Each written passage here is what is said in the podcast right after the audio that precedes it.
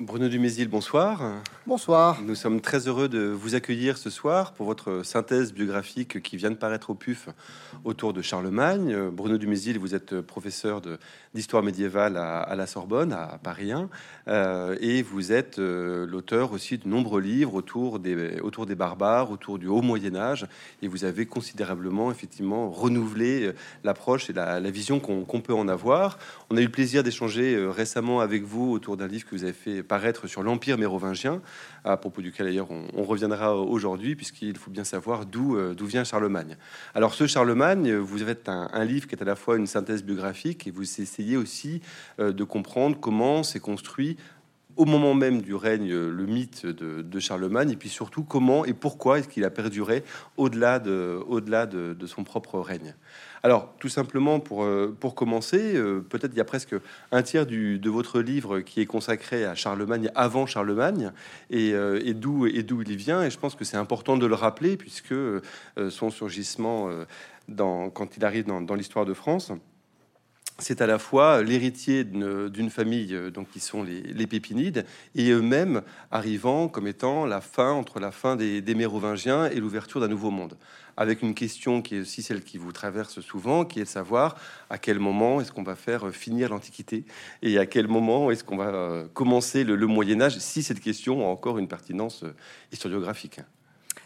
Oui, merci beaucoup. Alors, merci d'être venu dans ces temps barbares avec moi, parce que c'est vrai que c'est la période de l'histoire de France qu'on travaille généralement peu. On a quelques souvenirs euh, de l'époque scolaire, quelques noms, à vrai dire pas beaucoup. Hein. C'est généralement euh, Clovis pour le baptême, Dagobert pour le pantalon et Charlemagne pour la couronne. Donc il y a peu de souvenirs, mais c'est ben, d'abord c'est très long. Hein. L'Antiquité tardive ou le Haut Moyen Âge, vous l'avez dit, on hésite encore à placer exactement euh, le marqueur du changement de civilisation entre les années 500 et les années 800, on a un monde qu'on va appeler le monde romano-barbare ou le monde franc ou le monde mérovingien, qui est un monde aussi structuré que Rome, pas forcément plus violent, qui est un monde différent, qui n'est pas encore le Moyen Âge classique, il n'y a pas encore toutes les structures. On a une dynastie royale qui se met en place avec Clovis, la dynastie des Mérovingiens, qui est stable, qui est remarquablement stable pendant presque trois siècles. Et puis, on voit au 7e siècle quelque chose qui ressemble à un basculement. Et c'est là, c'est pour ça que j'ai commencé cette biographie de Charlemagne au 7e siècle, c'est un peu paradoxal pour un homme qui a été couronné empereur en l'an 800. Vers le 7e siècle, on voit apparaître des familles qui vont rester là pendant très longtemps. Et c'est ce qu'on appelle la noblesse. La noblesse, elle naît entre 600 et 640. Ça ne veut pas dire qu'elle sort de rien, hein. c'est sans doute des descendants d'autres groupes, des dynasties gallo-romaines, des familles franques, des guerriers venus de loin. Mais autour de ce moment-là, vous voyez des noms apparaître. Alors les Carolingiens apparaissent là. Alors on les appelle pour l'instant les Pipinides parce qu'ils s'appellent Pépin de père en fils, c'est les ancêtres de Charlemagne. Mais on voit aussi apparaître bah, des gens qui s'appellent Robert ou Rupert et qui donneront un jour un Neud. Et, et ces gens-là, ce sont les premiers Capétiens ils apparaissent pour nous aussi en ce début de 7e siècle. Et toutes les familles de la noblesse franque vont se pérenniser. Et donc Charlemagne, oui, il a vécu au 8e et au 9e siècle, mais finalement, on le comprend bien comme un produit de cette transformation du monde franc, qui est une transformation du 7e siècle. Alors justement, pour, euh, en être mérovingien, euh, ce que vous disiez dans, votre précédent ouvrage, c'est qu'il y a, même s'il n'est pas formulé comme tel et pas nommé comme tel, un empire mérovingien, c'est-à-dire que c'est un espace qui est globalement euh, l'espace qui sera celui de, Charlemagne, mais, mais qui est déjà un espace extrêmement large et géré de façon concentrique, et qui sont des points qu'on retrouvera d'ailleurs dans la façon qu'aura Charlemagne de gérer son, espace impérial. Donc il y a déjà une dimension avec l'idée qu'il y a un centre, même si c'est pas véritablement une capitale figée et, située d'un point de vue géographique, et avec des espaces où, où le pouvoir de l'État est de moins en moins présent au fur et à mesure qu'on s'éloigne de ce centre. Oui, on est passé du monde romain où tout l'espace s'est géré de la même façon à un espace médiéval où le centre est fort et les périphéries sont de plus en plus faibles. Ça a commencé vers le début du VIe siècle et c'est le monde dont hérite Charlemagne. Hein. Il faut imaginer qu'au temps mérovingien, c'est-à-dire euh, entre les années 500 et 750, on a des palais. Alors, ils sont parfois itinérants, mais enfin, on a des palais avec de l'administration centrale, avec des écritures, avec énormément de paperasse ou de papyrusas, parce qu'on utilise encore le papyrus. Et puis, on a ensuite une couronne de cités qui produisent de l'impôt, Alors, des endroits comme Tours, comme Bordeaux, sont des cités mérovingiennes bien gérées, bien administrées. Puis au-delà, vous avez des duchés où le duc a une relation personnelle avec le roi des Francs on appellerait pratiquement ça de la féodalité. C'est pas encore le cas, mais c'est ce rapport d'homme à homme qui est en train de se construire. C'est le cas un peu au sud de chez nous. Les Basques ont un rapport personnel avec le roi des Francs, pas un rapport institutionnel. C'est le cas de la Bavière, c'est le cas de la Thuringe, c'est le cas également du Kent. Hein. Il faut penser qu'une partie de l'Angleterre est sous domination mérovingienne. Et puis au-delà, euh, vous avez les armées franques qui font du vilain. C'est-à-dire qu'il y a une zone qui est pas sous contrôle franque, mais euh, qui est en permanence occupé par les armées mérovingiennes qui vont piller la zone. C'est le cas, bah, par exemple, de la Bohème. Et donc, il faut penser que le monde de Charlemagne, c'est pas une construction d'un conquérant qui s'appelle Charlemagne, c'est un héritage d'une construction politique progressive qui s'est faite pendant trois siècles. Simplement, les Mérovingiens géraient de façon différente l'espace. Charlemagne voudra que tout soit administré de la même façon, c'est-à-dire revenir à un modèle d'administration de type romain.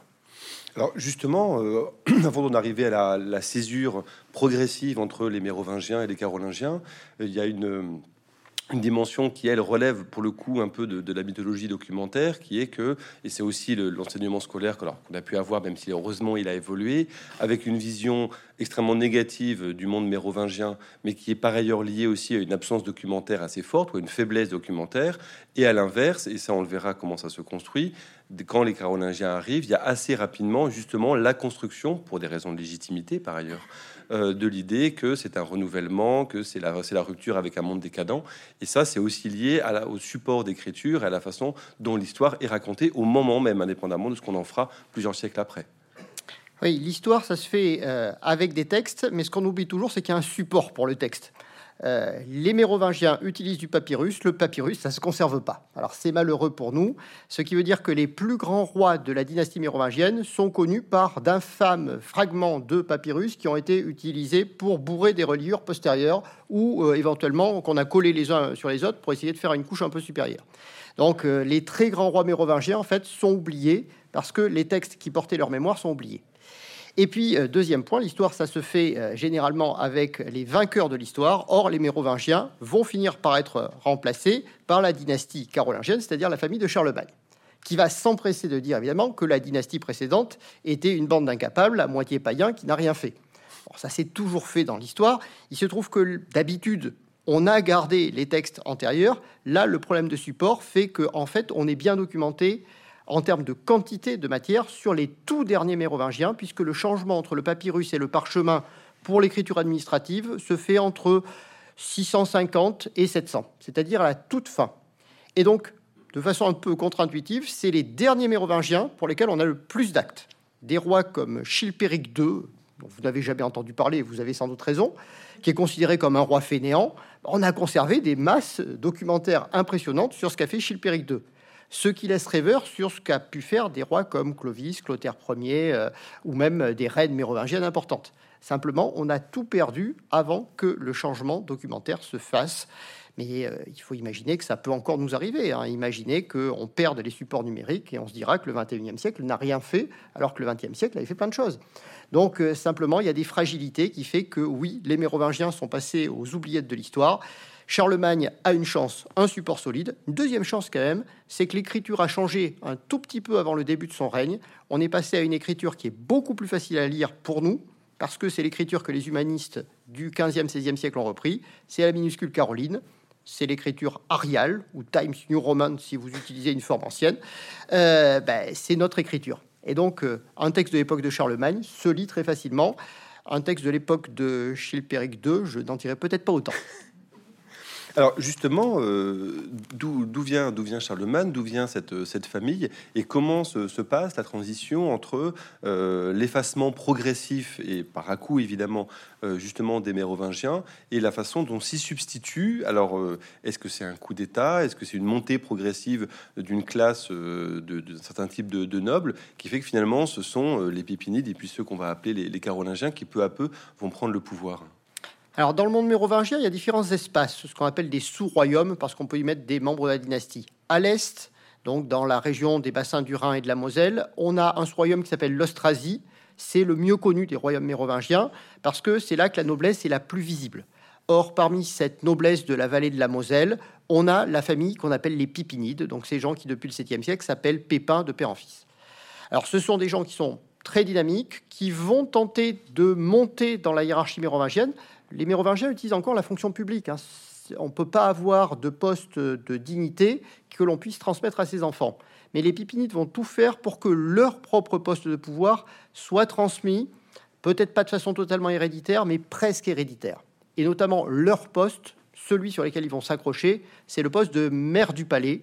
Alors, maire du palais au début du XVIe siècle, c'est pas grand-chose. Hein. C'est administrateur euh, du palais. Donc, c'est un peu comme l'administrateur de l'Élysée. Euh, c'est lui qui euh, veille à ce qu'il y ait quelque chose devant, le roi quand il va manger. Mais petit à petit, comme ce poste est stable et qu'il y a beaucoup de minorités royales chez les Mérovingiens du 7e siècle, le maire du palais agglomère un certain nombre de fonctions, notamment des fonctions financières.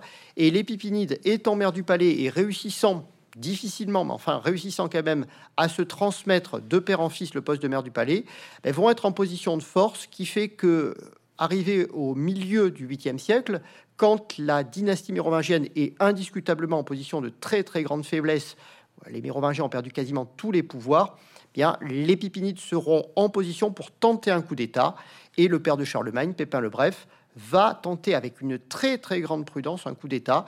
Il faut bien se dire que il le tente en 751 en laissant le dernier mérovingien dans un monastère avec l'idée qu'on le ressortira si jamais ça se passe pas bien. Euh, souvent, on a dit euh, les rois fainéants étaient complètement ridicules, tout le monde s'en moquait, donc le coup d'État s'est bien passé.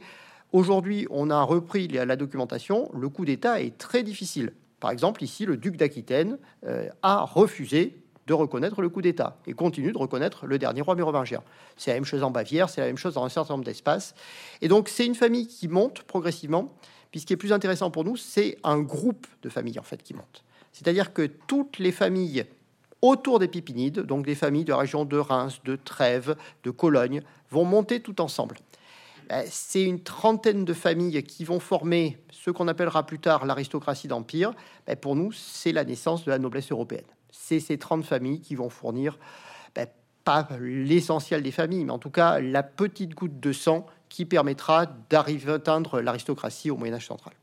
Avec cette idée que, vous soulignez que euh, dans, le segment euh, Pépin II, Charles Martel et, Pépin le Bref, il y a toujours ce souci d'aller établir une triple légitimité politique, militaire et euh, chrétienne et qu'on retrouvera d'ailleurs cette, cette, trinité chez, euh, chez Charlemagne. Et c'est aussi de cette façon-là que, que, vous lisez, par exemple, euh, l'épisode de, Charles Martel en 1732, en disant que au-delà de la question de, la bataille elle-même euh, face aux Sarrasins, il y a ce qu'il en fait politiquement avec ce souhait de légitimation. Et c'est plus finalement la notoriété que lui-même, dès le moment, va essayer de donner à l'événement dans le rapport au pape, qui va en faire événement plutôt que l'événement véritablement de la bataille elle-même. Oui, parce que chez ces Pipino carolingiens, donc ces maires du palais qui sont en train de monter, il y a quand même un manque hurlant de légitimité. Hein. Euh, ils viennent pas très haut, hein, c'est pas de la haute aristocratie dans un premier temps.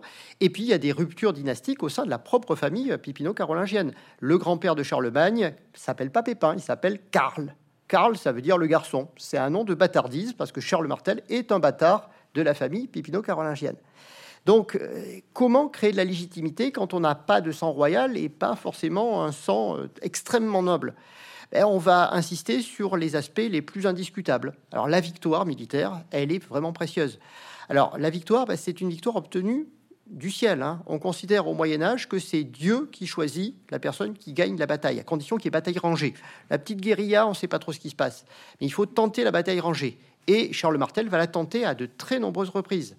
Alors on pense bien entendu à la bataille de Poitiers de 732 contre les Arabes. C'est une grande bataille. Il ne s'agit pas de, de hein. c'est une bataille importante pour la construction de son pouvoir. Mais avant, il y a eu énormément de batailles, de guerres civiles. Il va mener des opérations contre sa belle-mère d'abord. Euh, euh, sa belle-mère avait essayé de prendre le pouvoir contre lui, donc ça se passe mal. Puis contre les Neustriens, c'est-à-dire l'autre sous-royaume mérovingien. Puis il va mener des opérations contre les Frisons, les peuples des Bouches du Rhin, puis contre les Arabes, et à chaque fois en produisant du texte, en disant Regardez, c'est moi qui ai obtenu la victoire, et donc Dieu m'a donné la victoire. Charles Martel est un des premiers à faire des combats le dimanche. C'est important. Hein. Ça veut dire que là, vous prenez le risque énorme. Hein. Normalement, le dimanche, vous travaillez pas, mais vous versez pas non plus le sang. Donc là, comme à Bouvines, euh, quelques siècles plus tard, on se place sous le regard de Dieu, on tente le coup, et il se trouve que ça va marcher à tous les coups. Avec une autre invention qui est, très importante de, donc de Pépin le Bref, c'est en 754 le, sacre. Et oui, le sacre, c'est l'arme suprême. Parce que quand on n'a pas de légitimité politique, pas de légitimité par le sang, une légitimité militaire qui est toujours hésitante, puisque à chaque bataille on risque tout, bien il faut trouver de la légitimité religieuse. Alors c'est ce qu'ont fait les Pipinides depuis les années 680. On voit que des générations après générations, les Pipinides ont euh, financé des missions, fondé des monastères, développé de bonnes relations avec le pape. Mais il faudrait que quelque chose donne un peu de transcendance. Or, euh, ben, ces maires du palais, c'est-à-dire des hauts fonctionnaires, n'ont pas de transcendance. À partir du moment où ils font le coup d'État ils ont beaucoup risqué, ils sont devenus rois en 751, mais ils voient que ça marche pas et donc ils inventent le sacre. Alors le sacre, ça avait déjà été tenté par les rois visigoths d'Espagne. C'est se placer dans la, je dirais pas les chaussures, mais enfin peut-être les, les sandales des rois bibliques, en disant nous sommes les héritiers des rois d'Israël. Comme David, comme Salomon, nous avons reçu l'onction. Nous sommes les Christoi, hein, le Christ, loin du Seigneur. Et évidemment, on utilise la parole biblique ne touchez pas à ceux qui ont reçu mon onction. Noli tangere Christos meos. Et donc, à partir de là, évidemment, le roi est intouchable. Ça le rapproche aussi des évêques. Hein. Jusque-là, il n'y a que les évêques qui ont reçu l'onction. En 754, le plus surpris dans l'affaire de l'onction, c'est le pape. Parce que le pape est venu dans le monde franc pour négocier une alliance militaire en Italie. On lui demande de sacrer le roi, il l'a jamais fait. Hein. Et donc il faut imaginer que le père de, Charlemagne, Pépin le Bref, reçoit une cérémonie. C'est la première tentation. Donc euh, c'est ce qu'on appelle une tradition inventée. Donc on va dire que c'est très ancien. Quand on fait quelque chose de nouveau, il faut toujours dire que c'est très ancien au Moyen Âge. Et le pape sait pas quoi faire. Donc il va réciter la formule de la confirmation telle qu'on l'a fait à Rome, disant bon c'est un peu la même chose. Surtout il va dire bon désormais le roi est intouchable. Ceux qui seront rois après, on va pas procéder à une élection, ce sont ses enfants. Alors là, ça veut dire que désormais, vous avez une dynastie et que toute la noblesse franque est solidaire. Et ça va beaucoup aider parce que là, il y a un petit Charlemagne, on ne sait pas trop quel âge il a, mais enfin, il a 5-6 ans, qui va bénéficier de ce sacre parce qu'il est le fils de Pépin le Bref. Et donc, pour la première fois, Charlemagne, qui est né aristocrate, qui a été ensuite prince royal dans son jeune âge, devient futur roi sacré. Et là, ça donne un peu plus de soutien à cette dynastie carolingienne. Oui, alors vous évoquez le fait, euh, vous dites euh, Charles Bad, on ne sait pas exactement quel âge il a, parce qu'effectivement, il y a une incertitude sur sa, sur sa date de naissance. Et puis, il y a aussi cette autre dimension qui est que son enfance même est euh, relativement obscure. Alors, on l'a pas évoqué, mais donc la grande source sur la vie de Charlemagne, c'est donc sa biographie, là pour le votre grand ancêtre qui est donc Ginard, euh, qui est écrit après évidemment la, mort de, Charlemagne et qui lui-même euh, est assez flou sur ce qui se passe dans la, dans la jeunesse de, Charlemagne, avec l'idée que c'est quand même aussi des temps très troublés, puisque c'est justement le moment où se fait la prise du pouvoir euh, par les Pépinides. Oui, Charlemagne est né dans les années 740, à un moment où son père, Pépin le Bref, bataille contre absolument tout le monde. Euh, contre les ducs périphériques du monde franc, contre les membres de sa propre famille, contre une partie des ecclésiastiques qui ne le suivent pas. Donc il faut imaginer qu'il est né dans un moment un peu difficile du règne. Il n'a pas reçu une bonne éducation. Il va toujours, notre Charlemagne, sans vouloir de ne pas savoir écrire. C'est très étrange. Hein. Les Mérovingiens savent tous lire et écrire. Hein. On a les actes des derniers Mérovingiens et le dernier des rois fainéants est quand même capable d'écrire une phrase en bas d'un document. Charlemagne, tout ce qu'il est capable, c'est de prendre un stylet, de mettre une sorte de gros point au milieu des A euh, de Carolus, qui est son nom.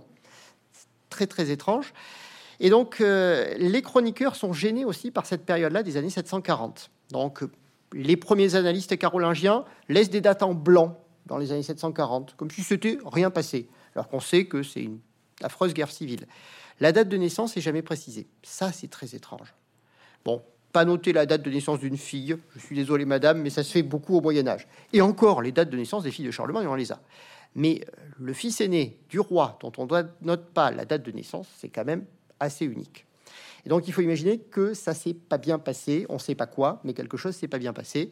Et son premier biographe va dire bon non, les 20 premières années, je ne sais pas. totalement invraisemblable. Hein.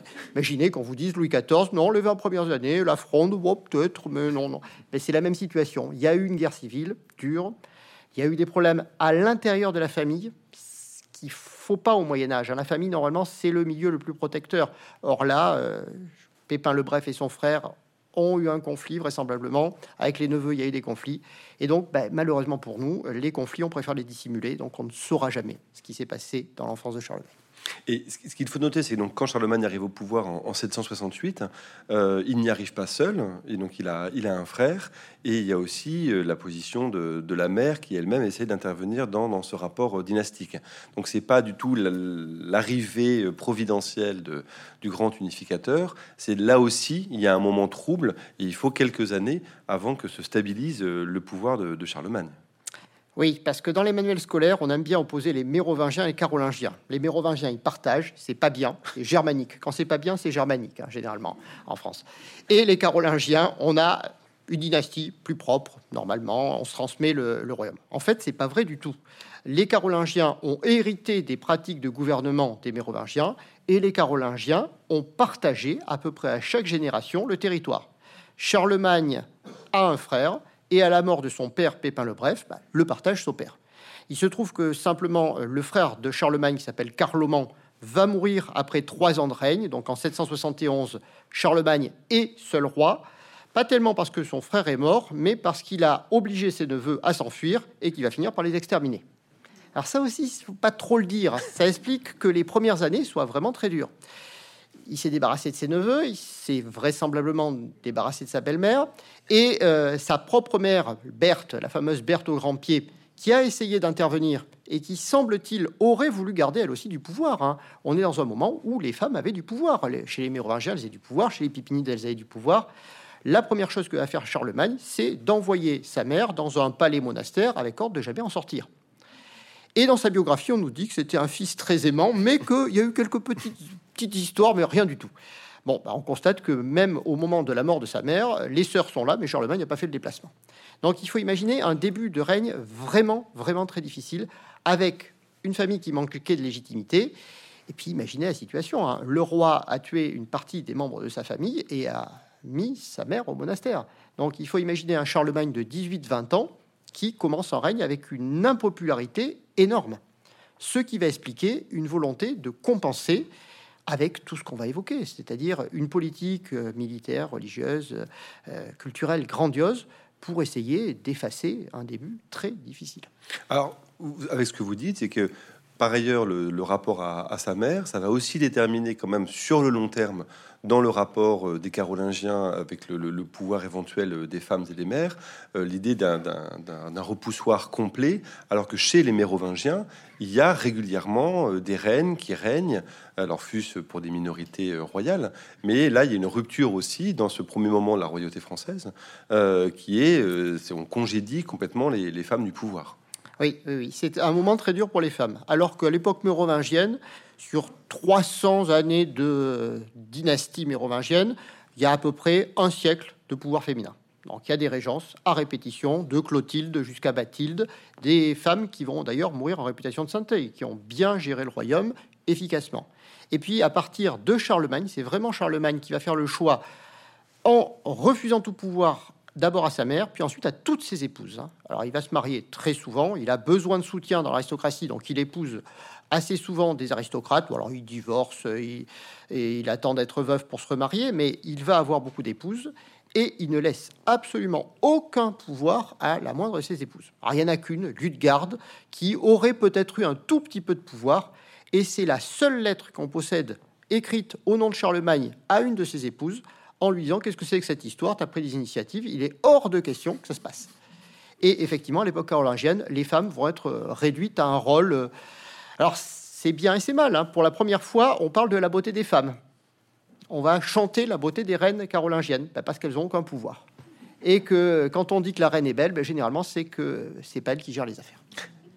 Alors, donc, vous, vous, évoquiez effectivement les différentes modalités par lesquelles euh, Charlemagne va construire justement sa légitimité et sa grandeur. Alors, la première d'entre elles, c'est probablement effectivement la dimension euh, guerrière, militaire. Euh, c'est un roi de guerre, comme vous le, dites. Sur la durée de son règne, il y a simplement trois années qui sont notées, et ça paraît exceptionnel comme étant des années sans guerre. Donc, il y a à la fois, qu'est-ce que c'est d'abord que l'armée et la guerre à ce moment-là de, l'histoire et quelle forme ça prend, sachant que c'est une forme assez singulière parce que finalement assez ritualisée.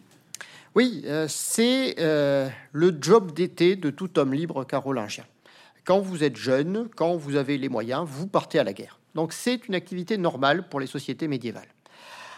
Charlemagne va réunir son armée vraiment très régulièrement. Parce que à l'époque mérovingienne, quand même, il y avait des longues périodes de paix.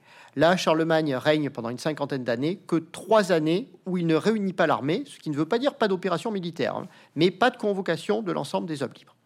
Alors, qu'est-ce qu'on fait quand on va à la guerre? Ben, En fait, on montre d'abord qu'on est un homme libre. C'est important. Hein. Quand vous avez le statut d'homme libre chez les Francs, il faut avoir une activité militaire. À l'époque mérovingienne, on se faisait enterrer avec son épée, mais on s'en servait jamais. À l'époque carolingienne, on va à la guerre. Alors en fait, on se rend compte que on va à la guerre au moment où le roi convoque, ça permet de voir le roi.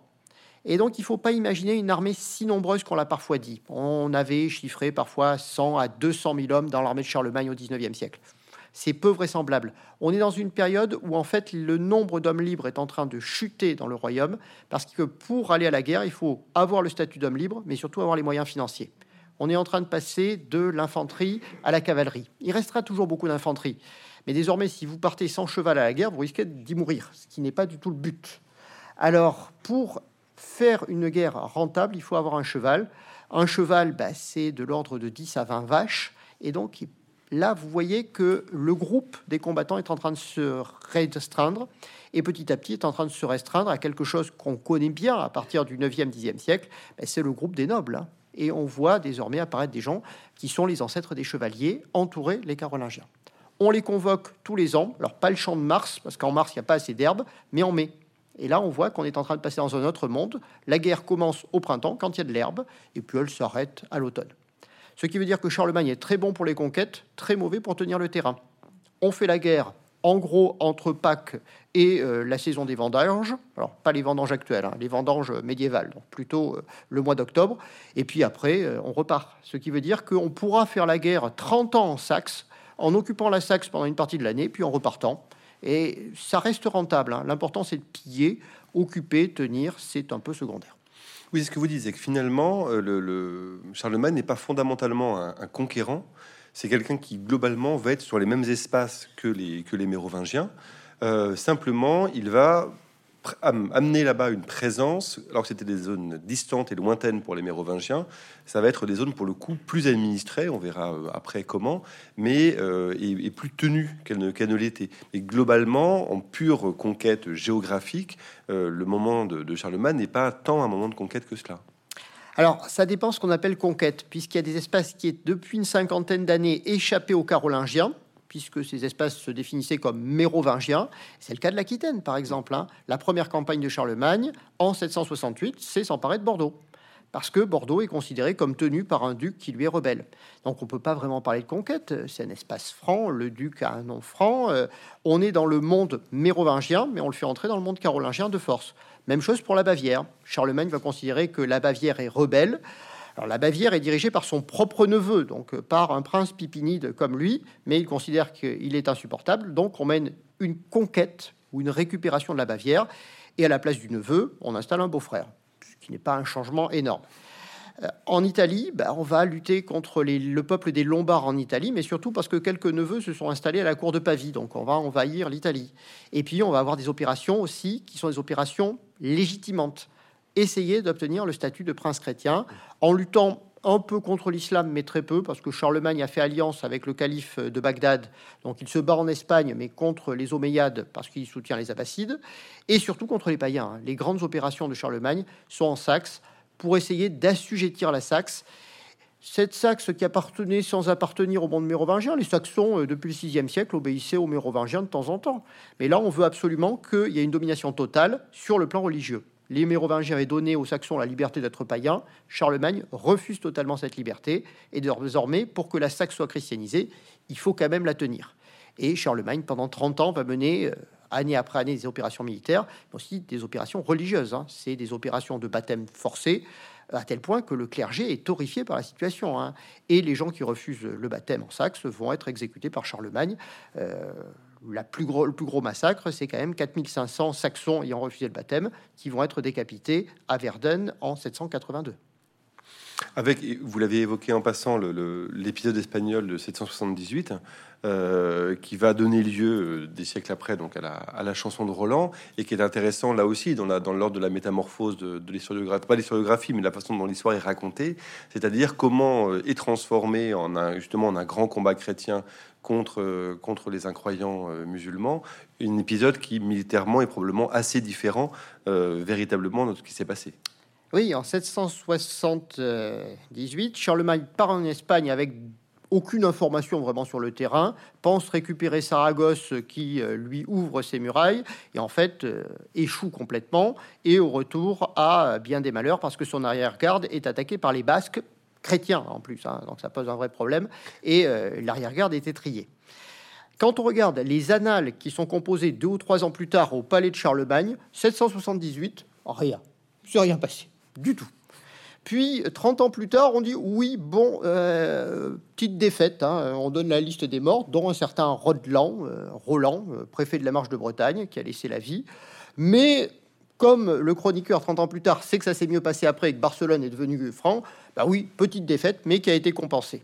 Et puis alors, euh, quand on arrive deux siècles plus tard, c'est la grande aventure. Quand vous lisez la chanson de Roland, Charlemagne s'est emparé de toute l'Espagne. Et certes, oui, il y a peut-être eu un petit problème à Roncevaux au retour, mais il a pris tous les châteaux euh, de l'émir de Cordoue. Donc oui, il y a une façon d'écrire l'histoire. Alors ça ne veut pas dire que euh, l'affaire de Roncevaux soit un drame mm. pour Charlemagne. C'est une défaite, pas forcément une très grosse défaite, mais on voit très bien que pour un roi qui en 778, dix ans après sa montée sur le trône, est encore très très incertain, c'est pas possible d'admettre la défaite parce que il y a des gens qui seraient partisans de remplacer Charlemagne par quelqu'un d'autre. Par exemple, son propre fils. Hein. On a pendant tout le règne des révoltes nobiliaires et la première révolte essaie de remplacer Charlemagne par son propre fils qui s'appelle Pépin, donc un nom parfaitement légitime. Alors Charlemagne réussit à écraser cette guerre civile et euh, prend son fils et l'envoie au monastère et va dire qu'il est bossu, donc il restera dans l'histoire comme Pépin le bossu, c'est pour ça qu'il règne pas. Mais il faut bien voir que pendant les 20 premières années, le trône de Charlemagne est extrêmement peu assuré, et vous comprenez pourquoi il y a besoin de réunir l'armée aussi souvent. Et, justement, parmi des choses qui, doivent... Est-ce que c'est justement pour assurer cette position qu'on arrive à la question impériale Donc c'est le, moment de, fondation d'empire. Pourquoi Charlemagne a besoin de ce mot-là, de ce nom-là, de se faire euh, euh, désigner et surtout couronner empereur? Alors, on n'a pas tant de sources que ça sur euh, la préparation du sacre impérial. Ce qu'on voit, c'est qu'à partir des années 790, après une dernière grande révolte au milieu des années 790, Charlemagne semble plus assuré quand même de son pouvoir. Mais le titre royal lui est toujours contesté. Alors évidemment, si on remplace le titre royal par un titre impérial, ben là c'est autre chose. Donc se faire à nouveau couronner, mais avec un titre qui est le titre de maître de l'Occident, c'est très tentant. Alors on voit des gens qui expliquent que oui, on a récupéré l'ensemble de l'empire d'Occident, le vieil empire romain disparu en, 476. Alors c'est pas vrai, hein. il n'y a pas l'Afrique, il n'y a pas l'Espagne, il n'y a pas les îles britanniques, donc il manque énormément de morceaux. Mais on peut considérer que oui, l'Italie du Nord, euh, la Gaule, la Rhénanie, bon, c'est une partie de l'ancien empire. On voit aussi qu'il y a un problème euh, de femmes, là encore. Hein. À Constantinople, euh, le titre impérial est porté par une femme, Irène. Charlemagne va considérer qu'une femme ne peut pas avoir un titre de pouvoir et donc le titre impérial serait vacant du point de vue de Charlemagne. Et puis surtout, il y a de l'opportunisme, puisque le pape, peu avant 800, qui est un pape qui n'est pas issu de la noblesse, qui est euh, Léon III, a énormément de difficultés à se maintenir à Rome, et le pape Léon III va demander de l'aide, de l'aide militaire, à Charlemagne. Donc Charlemagne profite d'une expédition pour réinstaller le pape sur son trône, mais pour obtenir beaucoup du pape. Alors, euh, Charlemagne a déjà beaucoup donné au pape. Hein. Il a déjà donné 12 cités en Italie. C'est ce qu'on appelle les États de Saint-Pierre. C'est Charlemagne qui a fondé le pouvoir temporel du pape, dont il ne reste aujourd'hui plus qu'un petit quartier de Rome qui s'appelle le Vatican. Mais c'est Charlemagne qui a créé l'État. Le pape, en plus, va se faire réinstaller sur le trône par Charlemagne, difficile de pas répondre aux besoins. Et donc, sans doute pour une série de, de hasards, de besoins, d'opportunisme, Charlemagne recrée le titre impérial le jour de Noël de l'an 800. Ça ne semble pas beaucoup convaincre son entourage. Il faut quand même deux ans pour que Charlemagne se mette à afficher en haut de ses diplômes l'idée qu'il est empereur. Et même quand il le dit, il continue de dire Je suis empereur par la grâce de Dieu, mais aussi roi des Francs et des Lombards. Donc jamais il n'oubliera que le plus important, c'est de tenir des peuples.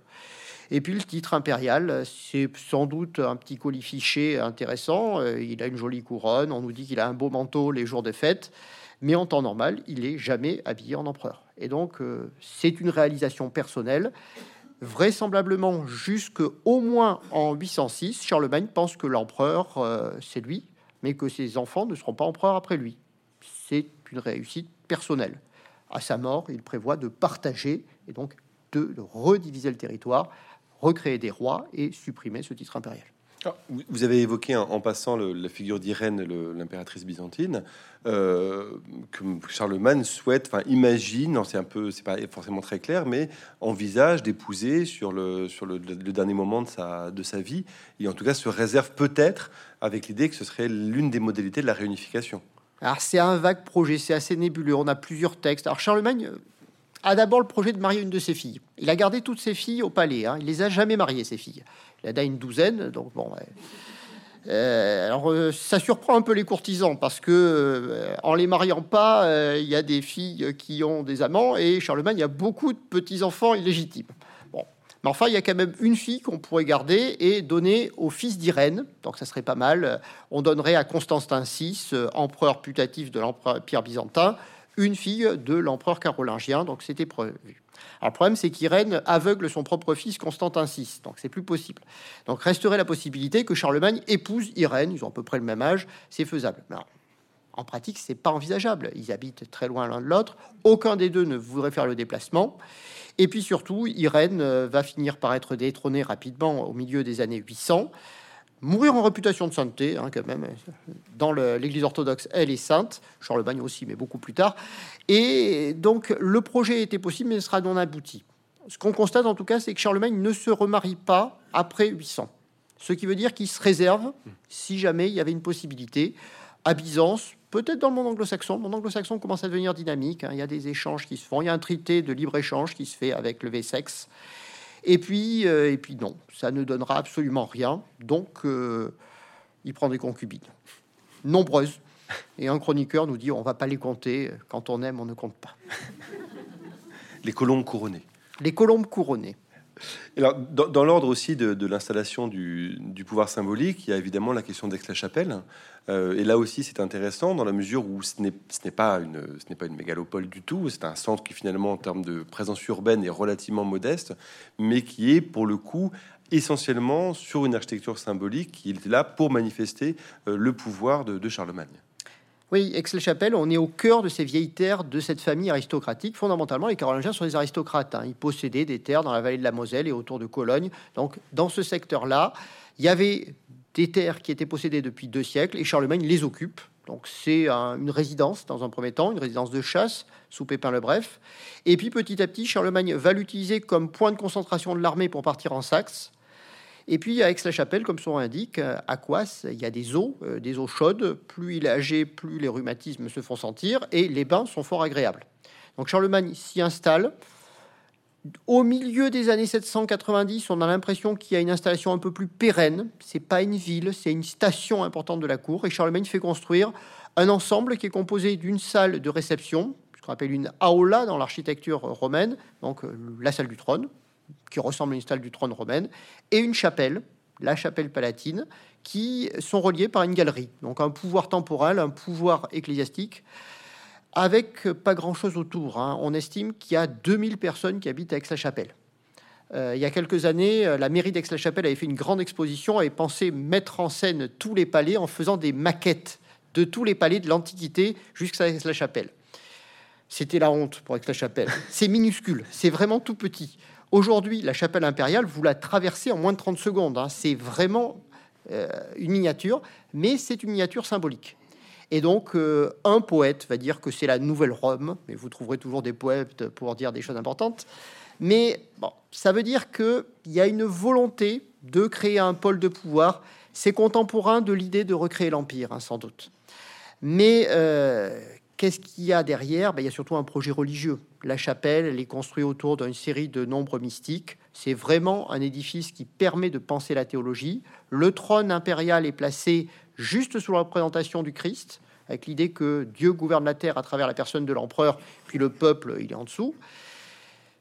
C'est un projet, c'est du symbole, mais ça ne sera jamais réalisé. Et c'est d'autant plus intéressant que pendant tout le Moyen Âge, Aix-la-Chapelle restera un lieu important pour l'Empire, et il n'y a à peu près rien à Aix-la-Chapelle. Et si vous connaissez Victor Hugo et Hernani, la grande scène se passe dans les caves d'Aix-la-Chapelle, où il y a, a rien à part le spectre de Charlemagne. Alors, une fois que, enfin, même si ça commence bien, bien évidemment avant, mais la question de, l'administration de, de l'Empire carolingien est extrêmement intéressante parce que finalement, ce que vous décrivez, c'est un monde dans lequel l'administration, au sens où on pourrait l'entendre aujourd'hui, est composée d'un groupe de, personnes assez limité. Euh, tout repose sur un rapport euh, aux nobles, euh, aux grands, et, c'est justement dans cette tension entre la façon dont sont distribués les honneurs et la façon dont, dont le pouvoir rend compte à l'empereur que va se faire justement les rapports entre les grands et Charlemagne. Effectivement, il y a une distance entre la légende, la légende qui est une légende très européenne des années 50-60. Hein. Quand on a construit la communauté européenne, on a dit Charlemagne a créé une grande administration, c'est pratiquement des commissaires européens. Il y avait des gens qu'on appelait les missi dominici. Moi, je me souviens, ils étaient dans les manuels scolaires, ils disaient des vrais fonctionnaires qui surveillent, etc. Puis il y a la réalité. Alors la réalité, c'est que tous les gens qui gouvernent l'Empire carolingien sont des parents, des cousins, des bâtards euh, de la famille carolingienne. Donc c'est la famille carolingienne plus la trentaine de familles nobles qui sont alliées par le sang avec lui qui tiennent le terrain. Donc c'est pas vraiment de l'administration. En plus, tous ces gens-là ont un rapport de vassalité vis-à-vis de l'empereur. Donc ils sont à la fois les cousins et les hommes de Charlemagne. Donc alors, certes, ils ont des titres qui sont des titres de fonctionnaires, comtes, ducs, c'était des fonctionnaires à l'époque mérovingienne. On maintient, maintient cette fonction-là que on a encore une administration. En pratique, c'est plus complexe que ça. C'est un groupe nobiliaire, une noblesse, qui tient l'Empire, qui tient l'Empire parce qu'elle y trouve son profit. Hein. Désormais, il n'y a plus de salaire hein, pour les fonctionnaires. Euh, chacun se rémunère sur l'administré. Et puis également parce qu'il y a un projet. Il y a vraiment un projet d'établir une société chrétienne, de créer un monde plus juste, de faire une économie chrétienne. Hein. Il y a un projet économique derrière. Et Charlemagne essaie d'engager tous ces nobles administrateurs à partager ce projet. Alors, est-ce qu'ils obéissent, est-ce qu'ils obéissent pas? Ben, Évidemment, tout ça est une affaire de perception. Charlemagne produit énormément de documents pour dire que tous les nobles doivent être honnêtes. Selon votre point de vue, les documents seront appliqués et donc tout le monde sera honnête. Ou si on en produit autant, c'est que tout le monde est malhonnête. Le réel est sans doute un peu entre les deux. C'est-à-dire qu'il y a énormément de corruption, mais à partir du moment où on ne rémunère pas les administrateurs de l'Empire, il faut qu'ils vivent. Hein. et donc, vraisemblablement, on est dans un monde des petits arrangements. Et donc, de temps en temps, on envoie des enquêteurs venus du palais, qui sont tous nobles et tous aussi membres de la famille, hein, d'une façon ou d'une autre, pour limiter les abus les plus criants. Mais généralement, euh, on va jamais démettre un comte ou un duc, sauf si c'est euh, lancé dans une usurpation, et dans ces cas-là, il sera malhonnête. Avec une dimension importante, puisqu'on en a encore la trace euh, jusqu'à aujourd'hui, qui est la question des, pagus, qui vont devenir les pays, c'est-à-dire que les échelles que justement les comptes euh, contrôlent ou supervisent correspondent finalement à des découpages assez fins, donc ils peuvent en contrôler plusieurs, et correspondent à des noms de pays qu'on retrouve encore aujourd'hui sur le territoire français et sur le territoire européen. Oui, c'est vrai. Euh, ces termes de pagus, donc qui donnent pays, ou de gao quand on est dans le monde germanique, vont rester. Mais très souvent, il s'agit de subdivisions romaines. Hein. Ce sont des agglomérations secondaires d'époque romaine. Et les grands comtés sont euh, des comtés qui sont des diocèses, en fait. Or, les diocèses, ce sont les vieilles cités romaines. Donc tout ça vient de l'Antiquité tardive, des années 300, quand on avait établi une carte de l'Empire. Alors ensuite, Charlemagne, effectivement, va rediviser. Ce qui est plus intéressant, c'est que Charlemagne fonde mmh. des villes pour tenir la Saxe, donc euh, la Germanie, la partie de la Germanie dont il s'est emparé, Charlemagne va d'abord essayer d'utiliser la force, puis les conversions forcées, Et puis sur la fin, il va créer des pôles de pouvoir. Et donc des villes comme Eichstatt, Ratisbonne sont des créations de Charlemagne. Et donc les premières villes de ce que nous appelons l'Allemagne, c'est Charlemagne qui les crée. Et donc il va créer aussi des subdivisions dans un espace qui là n'avait jamais été romanisé.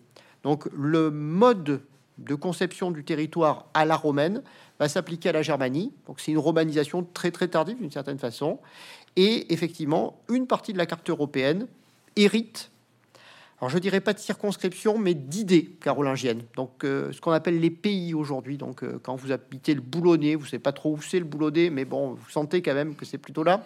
Donc c'est comme ça que les carolingiens devaient penser le monde.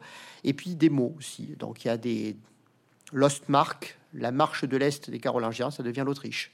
Et donc, il y a des choses qui apparaissent à l'époque carolingienne. Avec une dimension que, vous soulignez dans le livre et qui est une question que vous posez aussi, qui est euh, à quel moment commence ou s'arrête le sentiment d'appartenance à l'Empire? Et que tout le tout l'enjeu justement du rapport entre Charlemagne et les nobles et les différentes couches qui peuvent être sous les ordres des, grands, c'est justement de se dire est-ce qu'il y a un accès direct entre euh, ces basses classes ou ces, ces petites noblesses à l'empereur ou est-ce qu'ils ont le sentiment d'appartenir au pays donc de dépendre uniquement du comte et que cette question-là elle est quand même aussi au cœur du, projet impérial et que finalement là aussi on peut juger que c'est pas une réussite complète de la part de Charlemagne au sens où on peut douter que euh, je sais pas si le boulonnais est un bon exemple mais euh, à, quel endroit il y a un sentiment d'appartenance à l'empire ou est-ce que d'abord on ne sait pas parce que c'est aussi compliqué de savoir ce qu'éprouvent euh, les acteurs historiques alors, je pense que la première réponse, c'est qu'on ne sait pas. On a des informations que sur les élites. Hein. À partir des années 820, on aura quelques informations un peu plus sur le peuple. Et pour l'instant, on fait que l'histoire des élites. Et puis la question des identités nous passionne, mais elle passionnait pas forcément les gens du Moyen Âge, où les identités étaient beaucoup plus floues. Et puis encore aujourd'hui, je crois qu'il faut se dire, euh, est-ce que vous vous sentez vraiment français un jour de match entre les Girondins et l'OM ben, Est-ce que vous sentez français, par contre, le jour où c'est l'équipe de France qui joue? Ben, c'est un peu la même chose, c'est-à-dire qu'à certains moments, l'Empire existe. Pour certaines personnes, l'Empire existe. Pour les 30 familles de l'aristocratie, oui, je pense que l'Empire a existé. Et puis à d'autres moments, euh, l'Empire est moins important que l'Austrasie, la Neustrie, ou que les petites identités locales. Il y a des moments où on se sent sans doute euh, du petit pays, voire du tout petit pays. Et puis plus important que tout, on se sent membre d'une famille. Et quand euh, une famille va tenter de prendre le contrôle d'un espace, on se sent sans doute euh, Vidonide, Rorgonide, toutes ces familles de l'aristocratie carolingienne, beaucoup plus que membres du monde franc. Et c'est l'époque aussi de naissance de ces relations féodo-vassaliques. Hein. Vous dépendez plus de votre supérieur que du roi. On sait que vers 900, on a un vieux nostalgique de l'Empire qui rêvait encore d'Empire. C'est Géraud d'Aurillac et quelqu'un lui dit mais c'est complètement idiot, euh, l'empire ça n'existe pas. Il dit oui oui mais moi je suis membre de l'empire, mais mon fils non, mon fils il est le vassal du comte d'Auvergne. Donc bon, vous voyez, ça dépend des moments. Et je crois que les identités, on en rêve beaucoup parce que c'est une façon de penser le monde, mais qu'elles sont floues en fait. Et elles ont toujours été floues et malléables. Charlemagne a un projet. Il y a des gens qui vont adhérer à son projet, mais ce projet change aussi. Par exemple, à un certain moment, Charlemagne pensait qu'on pouvait détruire les identités frisonnes et saxonnes. Ça n'a pas marché. Il change complètement de perspective. En 802, il dit que les frisons et les saxons existent finalement, et il met par écrit la loi des frisons et des saxons. Donc à partir du moment où ils ont une loi, c'est qu'ils existent. Je pense que Charlemagne aussi avait dans sa tête un empire à géométrie variable. C'est pour ça que cet empire a eu autant de mal à lui survivre. Et d'un point de vue, euh, point de vue économique, comment euh, est-ce que les, circulations entre les territoires justement sont, euh, sont fortes? Est-ce que c'est uniquement dans les cadres militaires qu'il y a des circulations, ou est-ce qu'au contraire les marchandises circulent de pays en pays? Comment, qu'est-ce que met en place Charlemagne de ce point de vue-là? Alors là, on a un peu d'informations parce que il y a des taxes. Les taxes, c'est bien, ça laisse du texte. Hein. Donc les historiens aiment beaucoup la fiscalité, pas les contemporains vraisemblablement. Mais on sait qu'il y a trois postes de perception, donc le passage des Alpes, les arrivées sur les ports méditerranéens de Fosse-Marseille et la traversée de la Manche. 10% euh, de ce qu'on appellerait la TVA, on appelle ça les tons-lieux à l'époque carolingienne, mais 10% de perception obligatoire, plus énormément de points de passage intérieurs. Et on voit que pour les marchandises rares, les épices, tout ce qui vient d'Orient, Charlemagne donne des dérogations commerciales. Donc il y a de la circulation, mais pas autant de circulation qu'on avait pu en avoir à l'époque romaine ou que pendant les premiers temps mérovingiens. Les mérovingiens, quand ils avaient besoin de produits indiens ou de pierres précieuses venues d'Extrême-Orient, ils en avaient. Charlemagne, c'est beaucoup plus dur. Inversement, la mer du Nord devient un pôle de commerce majeur. Et euh, les grands conflits qui vont animer la fin du règne de Charlemagne, c'est le contrôle de l'Elbe, hein, au nord d'Hambourg, parce que là, vous avez vraiment des ports extrêmement dynamiques qui sont en train de naître. Et euh, ben, finalement, quand on regarde la carte dynamique du monde carolingien, ben, c'est euh, la Germanie, c'est la vallée du Rhin, c'est la, la, Moselle, c'est un peu aussi le nord de l'Italie. Ben, c'est quelque chose qu'on appelait il y a quelques années la banane bleue européenne. Hein. c'est la future région capitale de l'Europe, parce que le commerce méditerranéen est en train de battre de l'aile et que finalement, euh, quand vous voulez avoir une soirée qui vient de Chine, mieux vaut qu'elle soit passée par le circuit des fleuves russes, par Novgorod, et ensuite redescendre la Baltique, plutôt que d'essayer de la faire passer par la Méditerranée, où c'est bien compliqué. Euh, avec une autre dimension importante qui est aussi la monétarisation, c'est-à-dire effectivement euh, la mise en place d'un denier d'argent, ou au moins sa confirmation, qui là aussi va beaucoup participer à la fluidification des, des échanges commerciaux. Oui, Charlemagne tente des choses. Donc, sur le plan monétaire, ça va marcher. Il va fixer une monnaie d'argent qui jusque-là était très fluctuante, qui va appeler le denier et qui va euh, être la monnaie qui va être utilisée pendant tout le Moyen Âge. Hein. dans les jeux de rôle, on a toujours des pièces d'or dans les poches. Mais en fait, non, au Moyen Âge, on n'a jamais eu d'or dans les poches. Tout le monde a de l'argent et c'est le denier de Charlemagne qui va fonctionner. Mais Charlemagne va essayer de faire autre chose, c'est de créer des unités de capacité, des unités de distance qui soient communes à travers tout l'Empire. Et ça, ça marche pas.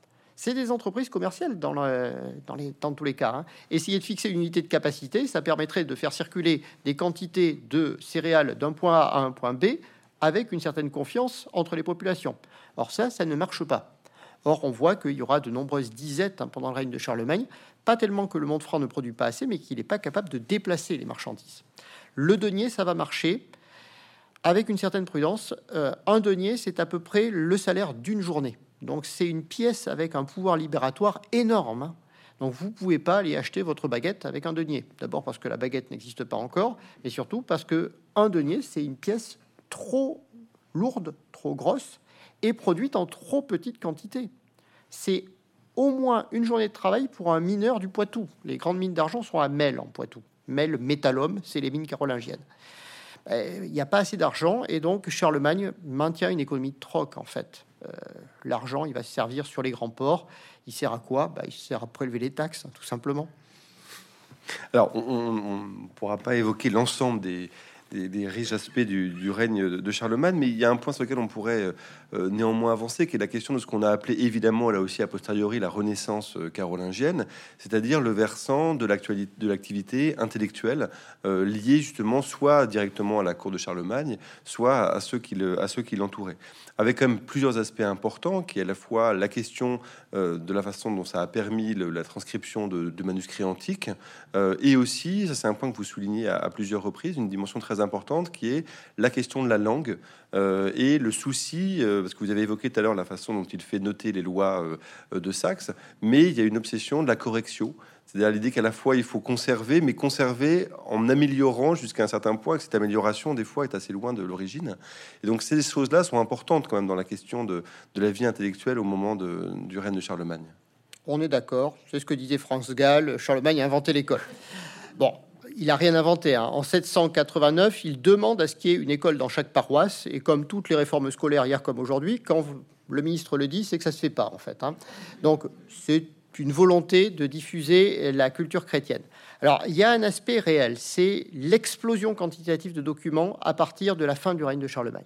Donc là, oui, parce qu'on a un nouveau support qui est conservé, et puis vous avez beaucoup de monastères, beaucoup d'évêchés qui, sous l'impulsion de Charlemagne ou pas, ça c'est encore discuté, mais en tout cas, se met à produire de beaucoup, beaucoup de livres. Des beaux livres, des livres bien corrigés, alors c'est cette notion de correction qui pose problème. Charlemagne considère qu'il faut bien prier et que pour bien prier, il faut prier en, dans un bon latin. Donc il demande à changer les textes, tous les textes mérovingiens, de façon à ce que le latin redevienne le latin de la Bible de Saint Jérôme, de la Bible du IVe siècle. Donc Charlemagne demande à la langue de faire un pas en arrière monstrueux. Alors, imaginez que euh, aujourd'hui on vous demande de parler la langue de Montaigne parce que c'est la vraie langue française c'est à peu près la même chose. La population n'est pas capable de faire ça. Donc les clercs vont le faire, et le latin de l'époque de Charlemagne est un latin très beau, très correct, beaucoup plus correct que ne pouvait être d'ailleurs le latin classique. Hein. C'est-à-dire qu'on va euh, utiliser euh, les règles de grammaire et les appliquer systématiquement. C'est l'inventeur de ce qui m'a horrifié quand j'étais en classe préparatoire, c'est le thème latin. Donc vous inventez une langue artificielle, très belle, hein, mais qui n'a jamais existé, et c'est la langue de Charlemagne.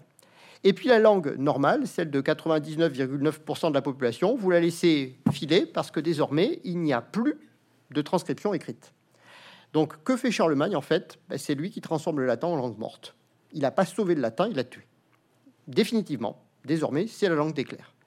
Mais le bon côté, c'est que bah, il crée le français involontairement, mais puisque la langue orale évolue, elle va évoluer beaucoup plus vite. Et le premier texte en proto-français apparaît vers euh, les années 840. Ce sont les serments de Strasbourg, à l'époque des petits-fils de Charlemagne.